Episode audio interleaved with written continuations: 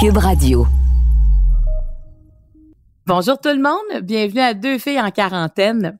Bon, ben la semaine dernière, j'ai commencé à regarder une nouvelle émission à TVA qui s'appelle euh, Si on s'aimait. C'est porté par euh, Louise Sigouin, qui est sexologue, et on y retrouve aussi Guillaume Lemaitre-Vierge, Émilie Bégin et six célibataires. C'est vraiment intéressant de regarder ça. Et ce que j'aime, c'est la sexologue qui nous parle de dualité dans le couple. Puis ça, ça m'intrigue parce que elle en parle, j'avais envie de l'entendre encore plus. J'ai l'impression peut-être qu'en période de confinement, nos dualités euh, sont encore plus prononcées. Puis j'avais aussi envie de l'entendre parler euh, des célibataires parce que vous êtes beaucoup quand même à vivre seul, à ne pas avoir euh, d'amoureux dans votre vie. Et je me demandais, est-ce que c'est un moment où on se pose la question pourquoi je suis célibataire? Est-ce parce que je le voulais? Est-ce parce que je c'est pas que je le veux, mais je n'arrive pas à trouver la personne? En fait, il y a plusieurs questions qui viennent avec ça. Ça commence maintenant.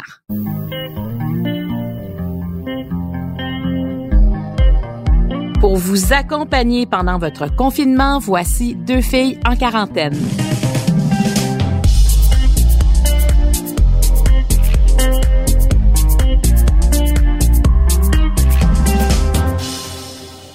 À chaque jour, on vous demande de nous envoyer des commentaires ou des questions. Alors, je vais en lire un. Euh, je vais lire un commentaire de Carole Lafrenière qui dit, bon, d'abord, elle a trouvé le balado « Ma vie est sauve ». Ça, c'est drôle.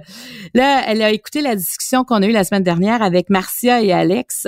Et la question qu'on posait, c'est qu'est-ce qui vous manque le plus en quarantaine? Alors, voici sa réponse toucher aux personnes. Je pense que je saute dans les bras de la première personne rencontrée, mais comme j'ai 70 ans et plus, ça risque encore d'être plus long l'attente.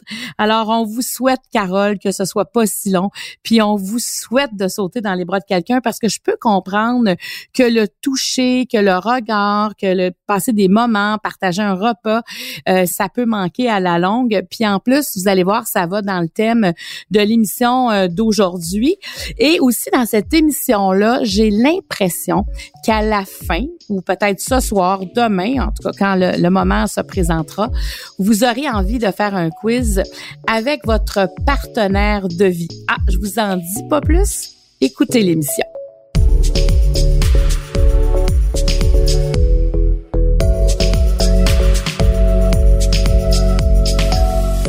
Alors, j'ai le plaisir aujourd'hui d'être avec Louise Sigouin, qui est sexologue et aussi experte en accompagnement relationnel. Bonjour, Louise. Bonjour, Marie-Claude. Très, très contente de t'avoir. Là, on peut comment, en fait, on commence à te voir de plus en plus à la télé parce que la semaine dernière est commencée euh, l'émission Si on s'aimait. Hein, C'était à TVA du lundi au mercredi à 19h30. Et là, donc, tu parles des couples. Puis c'est pour ça qu'aujourd'hui, j'avais envie de t'entendre parler du couple, puis aussi du célibat parce que cette période-là de confinement, disons que ça peut être un grand défi pour plusieurs. Alors, je voulais savoir, euh, tu sais, ton opinion, toi qui es vraiment une spécialiste de ces relations-là, c'est quoi le plus grand défi qu'on a à vivre présentement, puis qui nous reste aussi pour les deux, trois prochaines semaines? Ben, en fait, si on est en couple, le plus gros défi, je pense que c'est de faire face à nos différences. On les connaît, on le sait, tout à coup, là, on les a face à face. Fait que cette différence-là, c'est elle qui va s'affronter, qui s'affronte déjà depuis le début du confinement. Puis là, il faut vraiment comme conjuguer avec cette réalité-là. C'est-à-dire que là, on n'essaierait pas d'être pareil parce qu'on a différentes façons de réagir à différentes situations. Notre façon de vivre la pandémie, euh, la proximité ou notre besoin d'être seul, les soucis financiers, tout ce qui entoure la pandémie, là, on a des façons différentes de réagir. Puis je pense que le gros défi, ça va être de trouver une façon adéquate, respectueuse, d'être ensemble, mais aussi d'aller chercher un peu de temps seul pour se ressourcer, puis se recueillir avec soi-même pour que ça devienne confortable puis viable encore pour les deux, trois prochaines semaines qui restent, justement. Oui, puis toi, tu as une approche euh, qui est particulière parce que euh, tu parles de cinq dualités qu'on peut retrouver dans les couples. Est-ce que tu veux me les nommer? Bien sûr, puis c'est dans ce confinement-là, ils sont exacerbés. Alors la première qui est la plus importante parce qu'elle concerne beaucoup l'attitude de l'individu concerné, c'est dépendant codépendant. Un dépendant, c'est essentiellement centré sur ses besoins. Souvent, je m'amuse à dire ses gros besoins. Et c'est pas un jeu de mots. Avec un codépendant ou une codépendante qui est centré sur les besoins de l'autre ou des autres. Fait qu'en période de confinement, le codépendant est parti à la recherche de tous ceux qui avaient besoin de s'assurer que tout le monde manque de rien.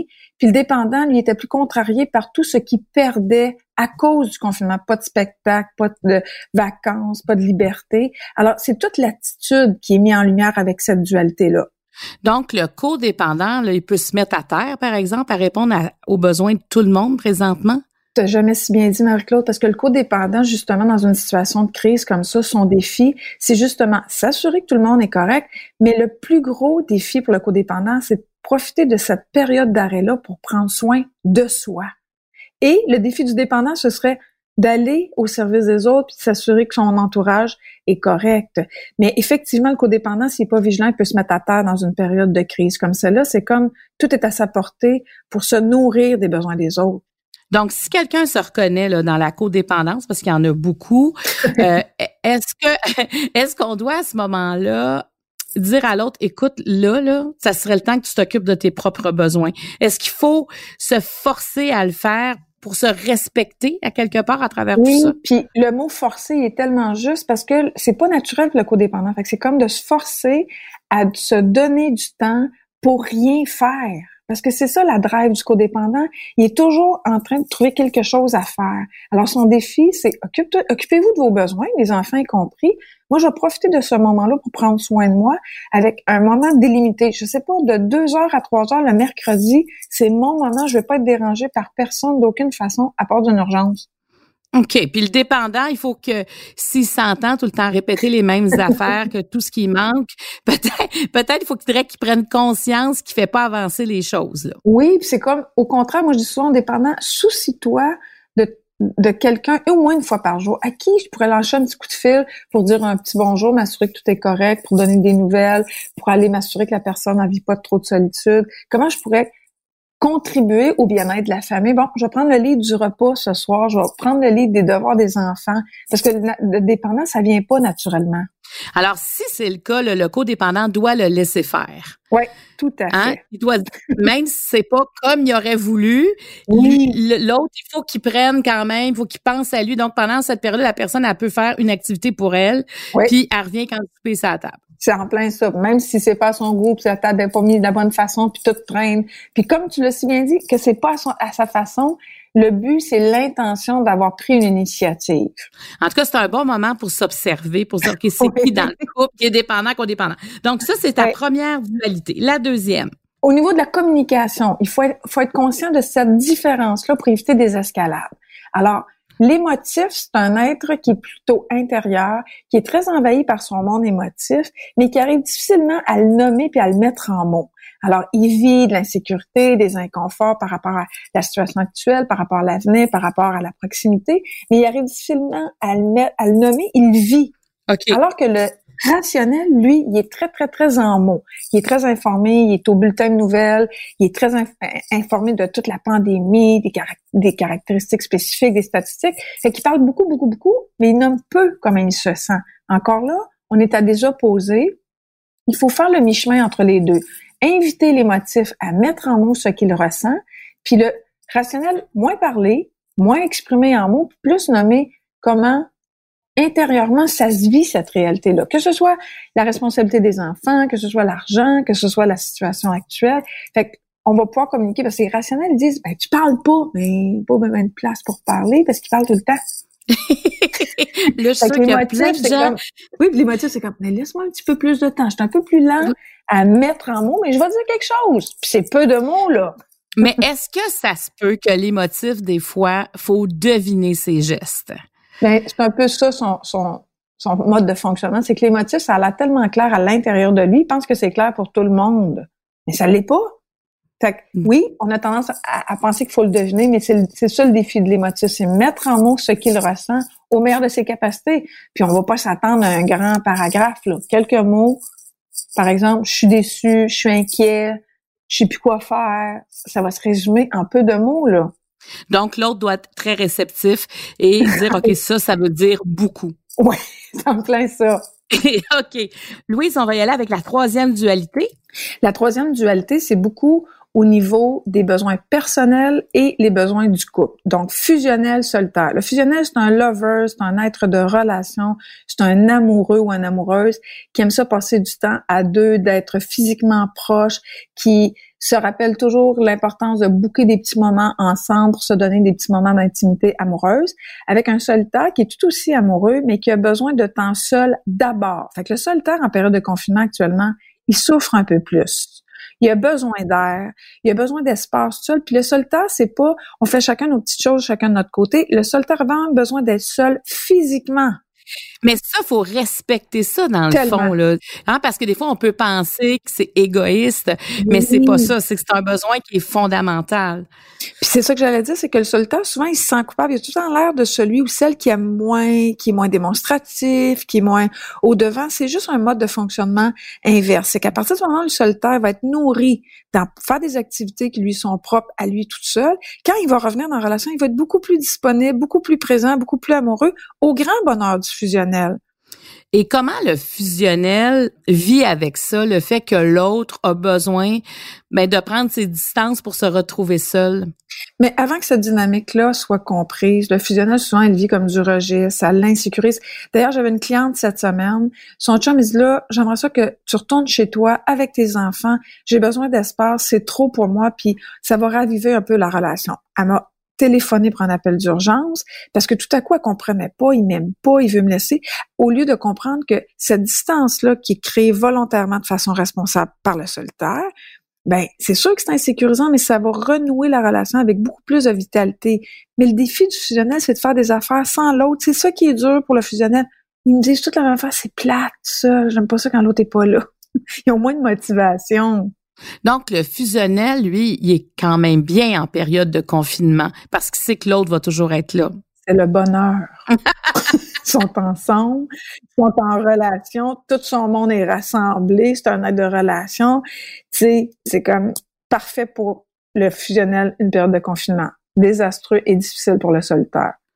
Donc là, il y en a qui vont se reconnaître à ce moment-ci. Ben, je trouve ça bien que tu le dises, que tu le nommes comme ça, parce que justement, ça fait moins égoïste. Ça fait, c'est un de mes besoins fondateurs euh, qui fonde ma personnalité. Et donc, cette personne-là peut aller prendre des marches.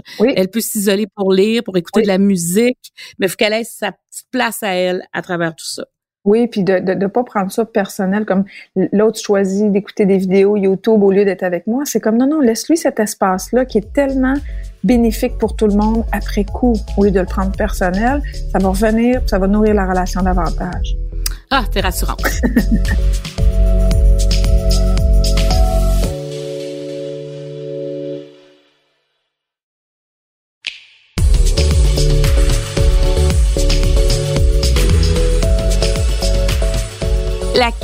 quatrième dualité. Là, la quatrième dualité, c'est au niveau des tâches, au niveau des responsabilités. Même chose au confinement, c'est très, très, très face à face. L'actif, il est bien quand tout, tout, tout, tout, tout, tout, tout, tout, tout, tout, tout est fait. Le ménage, les lunchs, les courriels sont répondus, le télétravail est fait. Puis là, dans le confinement, on revient vite sur soi-même quand on est un, actif parce qu'on a moins d'occupation, moins d'activité. On a tout à apprendre du rêveur qui, lui, dans la vie, au quotidien, confinement ou pas, profite de toutes les opportunités qu'il a pour s'arrêter, puis échanger un petit moment. Tu sais, on voit ça des fois, des voisins qui s'arrêtent, qui jasent entre eux, euh, un petit moment à prendre. De même, à la sauvette, on oublie le souper, un adolescent qui parle avec son parent. Les rêveurs, ils sont bons là-dedans pour profiter de ces moments-là, puis d'échanger à un niveau un peu plus profond. Alors que l'actif, il est beaucoup dans la tâche. C'est le meilleur des deux on prend du temps pour être en relation de façon profonde. Euh, c'est comme vraiment véritablement des belles conversations. Puis en même temps, on est à la tâche. Mais dans le confinement, le rêveur, c'est lui qui est en train de nous apprendre à juste faire les mêmes choses, un rythme un peu plus lent, mais à profiter d'être ensemble, puis la force du nous, puis d'échanger, puis d'avoir du plaisir. Dans le quotidien, normal, c'est plus bousculer un peu. Mais dans le chacun, ben, on va continuer avec le cinquième, mais juste avant. Là. Donc, ça veut dire qu'on peut se ramollir. Ben si on est, c'est que là, c'est une période, dans le fond, où soit on, on se durcisse ou, ce qu'on, ou, ou, bien on se ramollit à quelque part. Oui, c'est ça. Moi, je suis une active. Fait que moi, je me lève le matin, là, je suis comme ben, ben, ben occupée, puis je me dis, ben, Louis, tu t'en vas où? J'ai la même énergie, Mais c'est pas, c'est pas, c'est pas possible parce qu'il n'y a pas de travail, il y a pas, je sors pas de la maison. Fait que c'est comme, OK, on ramollit, on, fait les mêmes choses, juste à un rythme plus lent, plus apprécié. On en profite plus. Donc, tu restes toujours active, mais justement à, un niveau différent. Donc, ça, ça se pourrait que toi, après le confinement, tu gardes des leçons de ça. Ce serait mon rêve le plus fou parce que c'est ça l'invitation du confinement, de tirer des leçons de ça, puis de tenter de les garder, puis les préserver après. C'est-à-dire que je vais, tout aussi efficace, mais avec une lenteur un peu plus euh, viable pour les gens dans mon entourage, dans le fond, pour le quotidien. Et là, eux autres sont heureux parce que tout le monde est tombé au même diapason. C'est vrai, c'est vrai. Oui, ben c'est vrai. Puis les plus vite, ben il faut qu'on tombe un petit peu plus lent. Ça fait du bien en plus de ça. Oui, puis c'est ça qui amène à la cinquième dualité, parce que, tu sais, sont, sont très, très euh, proches ces deux dualités-là. Actif rêveur, c'est beaucoup au niveau des tâches. L'autre, la dernière, qui est très simpliste, mais en même temps qui est très observable, c'est qu'il y a des vite et il y a des lents. Alors, les vite et les lents, c'est dans le rythme au quotidien. Fait que, il faut juste considérer ça. Il y a des gens qui règlent les choses vite. on s'entend que dans une crise comme le confinement, les vite, là, ils sont honorables. Ils ont mis en place des gestions de crise, des situations, des événements, des, moyens pour qu'on gère cette pandémie-là. Puis l'élan, ben dans le fond, c'est toute la gestion au niveau du quotidien, prendre le temps, consoler, écouter quelqu'un qui est en difficulté. C'est toujours des forces puis des faiblesses qui se rencontrent. Fait qu'il faut pas penser que le lent, par exemple, n'est pas très honoré dans notre société. Tu on a tendance à dire, ben, OK, active-toi, mais le lent en relation, le rêveur en relation, il est beaucoup plus utile que dans la tâche. En relation, le lent le rêveur, on a beaucoup à apprendre d'eux. Parce que autres, ils profitent, ils prennent le temps de se déposer, d'écouter. Ils ont une belle disponibilité intérieure naturelle. Hmm. Mais quand il y a un vol à prendre, il y a un vol à prendre, là. Euh, la lenteur, faut, faut, faut, faut s'activer. C'est ça, faut être fonctionnel dans le quotidien. Oui, Louise, j'essaie de comprendre. Est-ce que, par exemple, là, tu parles des cinq dualités. Donc, est-ce qu'il faut, dans chacune, trouver laquelle on est? Donc, dans un couple, admettons, je pourrais être codépendante, rationnelle, solitaire, rêveur et lente. Je pourrais être tout ça en même temps. Oui. OK. Oui. Puis, naturellement, on a son contraire. Naturellement, on a un dépendant, émotif, actif, comprends? Naturellement, moi, dans ce que je constate dans toutes mes années d'expérience, Marie-Claude, c'est que naturellement, on attire son contraire. si jamais on avait deux lents, il y en a un qui va être obligé de devenir un petit peu plus vite. ça pas bien, bien OK, mais c'est ça, ça se peut. Oui. C'est ça, ça, se peut qu'une dualité soit similaire, là. Oui. OK. Mais là, il y en a toujours un plus que l'autre ou un moins que l'autre. Oui, puis dans, il y a une dualité dominante qui peut ressortir du couple, mais on devrait être capable de s'identifier à chacune des dualités. Oui, puis euh, il y en a pas un qui est mieux que l'autre là dans les dualités là. Non. Ça c'est important. C'est ça que j'aime de cette approche là. Puis tu on s'entend cette approche là, c'est toutes des données que j'ai recueillies de différents auteurs. J'ai rien inventé là-dedans. Mais ce que j'aime de ces dualités là, c'est qu'il y a pas de correct pas correct on devient vraiment le meilleur professeur l'un de l'autre parce qu'il y a des forces et des faiblesses dans chacune des dualités. Et souvent, c'est des forces et des faiblesses contraires. Fait qu'au lieu de, de, s'accrocher, puis de s'irriter, d'être contrarié par l'autre, c'est plus de regarder l'autre et de me dire, qu'est-ce que j'ai à apprendre de cet individu-là qui est différent de moi, mais qui a donc bien une facilité à faire ce qui est plus difficile pour moi? Puis dans ce compte-là, tout le monde devient les meilleurs professeurs l'un de l'autre. Ouais, puis vu comme ça, je trouve qu'on comprend plus l'autre, mais plus soi aussi à travers tout ça. Oui, puis c'est ça le défi. C'est comme souvent les dualités, quand les gens euh, se familiarisent avec ça, ils partent, puis c'est comme, ah, t'es de même, t'es de même, t'es de même. Alors que le défi, c'est comme, OK, moi, par exemple, comme rationnel, mon défi, c'est de faire attention à moins parler, plus exprimer comment je me sens. OK, moi, je suis une vite, je vais ralentir, je vais essayer de prendre le temps de respecter le rythme des autres autour.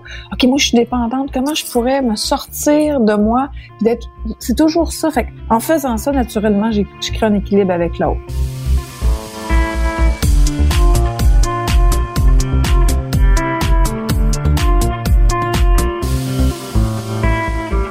Je veux qu'on parle des célibataires, Louise, parce qu'il y en a beaucoup présentement. Oui. Puis s'ils n'ont pas d'enfants en plus, donc là, ils sont confinés mm-hmm. seuls, mais on peut être aussi célibataire avec enfants. Je veux pas faire de cloison. Mais est-ce que tu penses que, parce que moi, je suis pas psychologue, mais je me disais, probablement ceux qui sont célibataires, est-ce que c'est pas comme une, un moment pour faire un bilan de pourquoi je suis seule? Est-ce que c'est par choix? Est-ce que c'est par dépit? Est-ce que je suis, j'ai trop de critères? Est-ce que je me, tu est-ce que je, bon, je suis trop vieille, je suis trop ci, je suis trop ça, mais en même temps, il y a un manque, puis là, tu veux l'analyser. Est-ce que tu penses qu'il y a des gens qui sont comme là-dedans présentement? Ils s'analysent. Ben, tu fais une très bonne lecture. Euh, tu es une psychologue dans l'âme, Marie-Claude, parce que les gens qui sont célibataires, à cause de notre réalité aujourd'hui, sont très ouverts, sont très actifs sur les fréquentations à répétition parce que c'est accessible, ça fait partie de l'heure du temps. Ce que j'entends depuis le début du confinement, c'est que tout à coup, ces fréquentations à répétition, cette sexualité-là qui est accessible, qui est disponible, qui peut être consommée euh, assez facilement, ça ramène les gens à se dire, ben, en fait, dans des périodes de crise comme celle que nous traversons, ce qui leur manque le plus, c'est j'ai donc bien besoin d'un compagnon, d'une compagne au quotidien.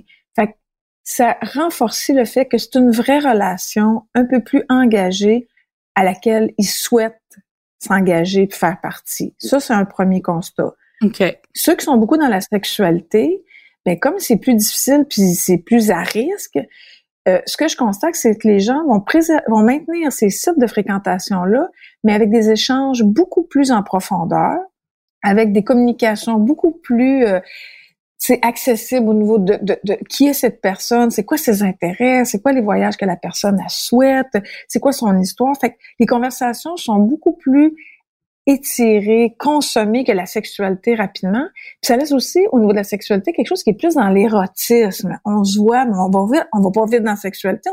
excusez-moi l'expression, mais on s'allume pas inutilement pour rien. On pourra pas nécessairement, c'est souhaitable, ne pas aller à la rencontre de l'autre sexuellement. Fait que ça crée une espèce de, ce que je souhaite dans le fond, toujours pour les couples, c'est un peu plus de profondeur. On apprend à se connaître, on se parle des vraies affaires, on profite de ce manque de temps-là qu'on n'a jamais, qui est là, qui est disponible pour pour être ensemble. Puis moi, je dis les 10 rencontres sans sexualité, c'est ça que ça sert. Dans le confinement, c'est très, très facile à mettre en application.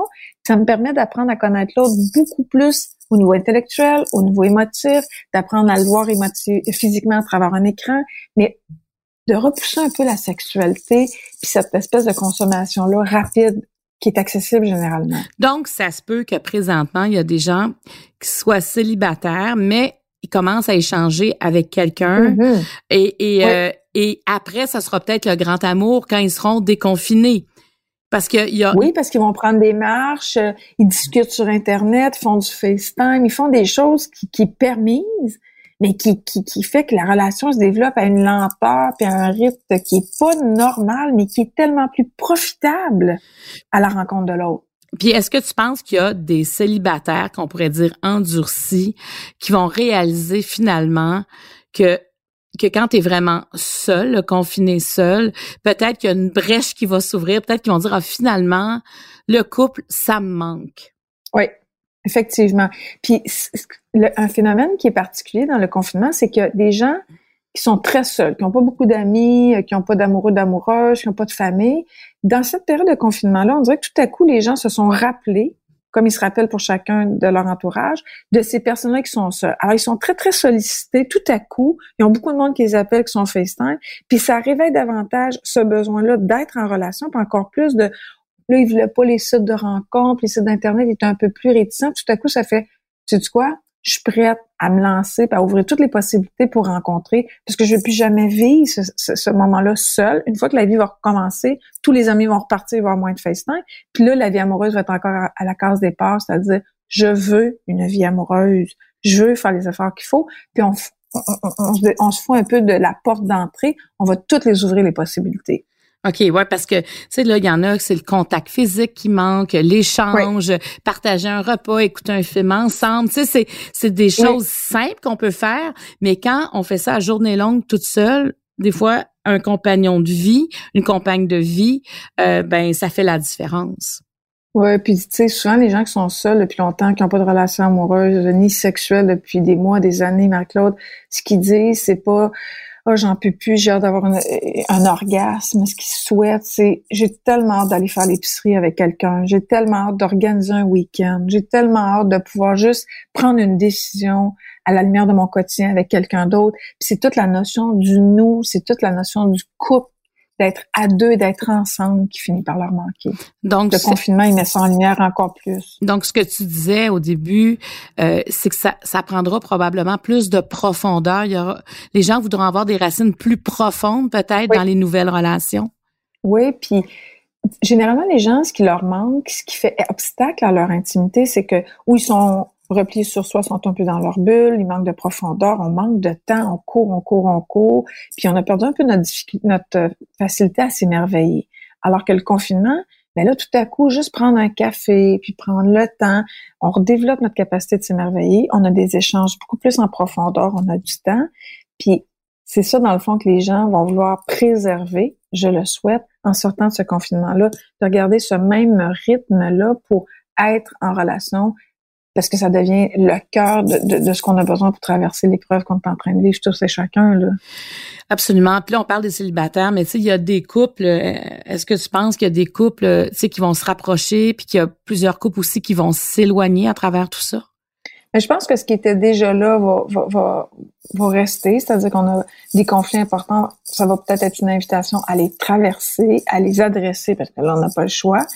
Euh, j'ai des couples qui étaient en processus de divorce, qui tout à coup, devant la crise, un peu comme je disais tantôt, se sont dit, sais-tu quoi?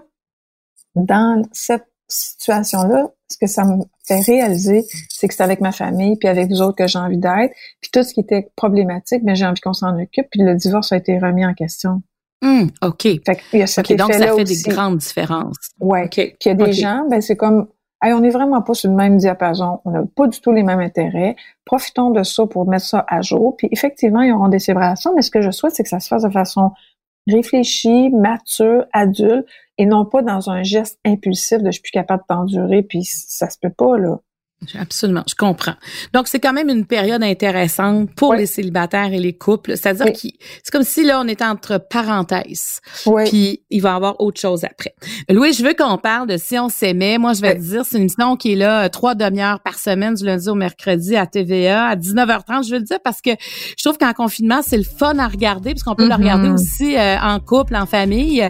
Et euh, moi, je suis devenue accro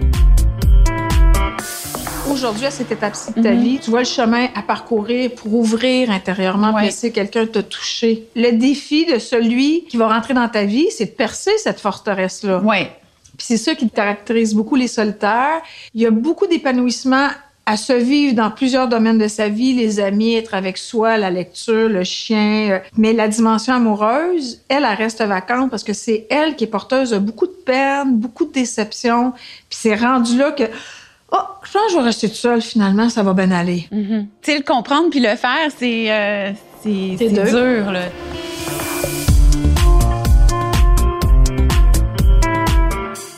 Moi, j'ai un petit côté voyeur, Louise. J'aime ça. Et là, et là, tu me permets ça parce qu'en fait, tu mets en scène trois couples. En fait, c'est trois couples qui se sont formés pendant cette émission-là. C'est comme un speed dating qu'il y a eu. Donc, euh, et comment t'es venue cette idée-là de faire une émission avec un concept quand même, ceux qui sont là, ils se lancent dans le vide. Là. Les, les tes six participants, euh, ça prend quand même beaucoup de, de courage, je trouve, pour faire ça. Ouais, mais d'abord l'idée originale vient de Anne Boyer de Duo Production qui m'a approché pour me parler de ce projet-là que je trouvais très intéressant. C'était donné comme une ligne de conduite qui était la bienveillance, c'est-à-dire que si on voulait pas tout à coup profiter de la vulnérabilité des gens pour mettre ça en lumière. Mais le, le, le cœur de l'émission, Marie-Claude, c'est la générosité des participants qui ont bien voulu se prêter à l'exercice dans toute leur naturel pour exposer les étapes qu'on a à franchir quand on est dans un processus de célibat avec une tranche d'âge qui est pas beaucoup exploitée, les 30, 40, 50 ans. Et dans le fond, c'est comme si cette réalité-là, c'est une façon de regarder, bon, à partir de mon vécu, de mon histoire, comment je peux apprendre pour briser toutes les résistances que ça a installées au niveau du célibat. Mais de mettre ça en lumière, ça me permet, et c'est ça le souhait, tu me le confirmes à ta façon, c'est qu'assis dans le salon chez nous, on a pas le choix de se regarder puis de se questionner puis se dire oh mon dieu je suis pas capable. Mais voyons je suis donc bien mal à l'aise. Puis ça elle a donc bien raison. Fait que veut veut pas on se voit évoluer à travers les participants. Puis le but c'est de susciter des conversations des interactions en famille puis se dire où c'est j'en suis moi dans ma relation? Comment je fonctionne? C'est quoi mon mode? À qui je m'identifie? Ben oui, puis j'imagine que ça peut provoquer aussi des petites chicanes. Tu regardes, tu vois, lui, là, ben t'es comme ça. C'est ça. parce que, parce que des participants il y a des participants qui viennent nous chercher là. Tu dis ben voyons donc. Tu sais c'est pas parce que j'aime euh, Louise euh, dans, dans le choix de ces gens-là c'est que on n'est pas là euh, dans, dans un on n'est pas avec des licornes on n'est pas dans un champ de marguerite là. C'est c'est la vraie vie en tabarouette. Il y en a que tu vois que c'est pas facile il y en a que tu vois qui rament. Tu sais ce que tu disais tantôt tes dualités parce que tu les expliques au fil des émissions. Là il y en a eu quatre jusqu'à maintenant on est au, au début de ça. Mais je veux dire on quand tu, en parles, on comprend c'est quoi l'incarnation, euh, par exemple, de la, de la dépendance, euh, du côté rationnel. Moi, je trouve ça, on apprend beaucoup sur le couple, vraiment, avec ça. J'imagine que pour toi, comme thérapeute, comme euh, sexologue, de montrer ça aux gens, ça doit être comme un, je sais pas là, mais je, je trouve que c'est comme arriver à une ligne d'arrivée. Tu dire, voici tout ce que j'ai appris et voici d'envie à quoi ça ressemble. Puis en plus, les gens l'incarnent bien, tu sais. Oui, puis c'est toujours été un peu mon souhait que de permettre à un plus grand nombre d'individus possible d'avoir accès à de l'information parce qu'il y a beaucoup de monde qui s'interroge, il y a beaucoup de monde qui se questionne, mais c'est il y a pas beaucoup de monde qui ont le courage d'aller chercher les, les, réponses dont ils ont besoin. Des fois c'est une question financière, des fois c'est une, question de, de non-accessibilité, alors que là c'est à la portée de tout le monde, c'est des principes, les dualités faciles à comprendre, sont abordables pour tout le monde, puis ça permet juste d'avoir un peu plus d'outils pour mieux être en relation. Puis comme on le disait tantôt, comme il n'y a pas de correct pas correct, c'est comme, OK, moi, à la lumière de ce que je constate à travers ce, ce participant-là, mais ben, c'est comme, oh, moi, je suis un peu comme ça, ben, je vais travailler là-dessus. Fait que, tu sais, comme, on est ensemble dans tout ce bel exercice-là de, de devenir des meilleurs individus en relation dans le respect de nos différences, puis dans l'accueil de cette différence-là. Donc, la série, Louise, là, c'est, toujours ces trois couples-là, dans le fond, C'est trois célibataires, en fait, à qui on a présenté des potentiels. Oui, t'as raison, c'est pas des couples, t'as bien raison. Ce sont pas encore des couples. Oui, mais non, pas tout, t'as raison. C'est trois célibataires qui ont, qui ont bien choisi de faire l'exercice, puis on les accompagne dans le processus de dating, fréquentation, cohabitation, puis à un moment donné, ils vont aller en voyage, parce que le voyage, ça reste quand même un, un, laboratoire où on est euh, devant soi plus que jamais, puis on va les accompagner dans ce qu'ils ont à comprendre des patterns qui se répètent, de leurs difficultés, de leurs tendances naturelles quand ça fait pas les affaires à vouloir s'en aller. On est tous un peu comme ça, sauf qu'ils se sont engagés à aller dans le processus du début à la fin, puis voir tout ce qui allait émerger sur eux comme information, puis sur eux en relation. Fait qu'il n'y a rien qui se perd. C'est comme c'est une façon d'apprendre à me connaître moi en allant à la rencontre de l'autre. Et c'est toujours cette attitude-là qu'on devrait avoir en relation. Qu'est-ce que j'ai à apprendre de moi? Avec cet individu-là, en présence de cette personne-là, pour aller un peu plus vers l'avenir, puis avec un peu plus d'outils, puis un peu plus d'épanouissement relationnel, amoureux, affectif, sexuel, en fait. Puis est-ce qu'on va avoir des surprises à la fin? c'est plein de rebondissements jusqu'à la fin. en tout cas, moi, je conseille ça à tout le monde. Je trouve que c'est euh, ah, ça fait du bien. Ça fait du bien de le voir, puis de, de, de le voir avec du vrai monde. Là, tu sais, six célibataires qui se prêtent au jeu. Puis j'y trouve bien bon parce que ils sont euh, très courageux. C'est le fun de le nommer aussi à quel point ils se sont prêtés à l'exercice avec tout leur cœur, leur vulnérabilité, euh, leur authenticité en fait. Alors, merci beaucoup, Louise, d'avoir été avec nous aujourd'hui. Merci beaucoup, Marie-Claude, de l'invitation. Alors, merci. Alors, si vous avez des questions, des commentaires, vous pouvez nous écrire à studio cube.radio ou encore rendez-vous sur ma page fan Facebook au nom de Marie-Claude Barrette. Vous pouvez m'écrire des commentaires en privé. Bonne journée tout le monde.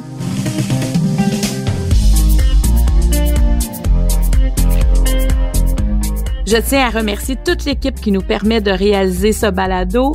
Producteur au contenu Jean-Philippe Lavallée, à l'animation moi-même Marie-Claude Barrette, l'équipe de Cube Radio avec le monteur Philippe Séguin et le chef réalisateur Bastien Gagnon La France. Deux filles en quarantaine est une production de Cube Radio.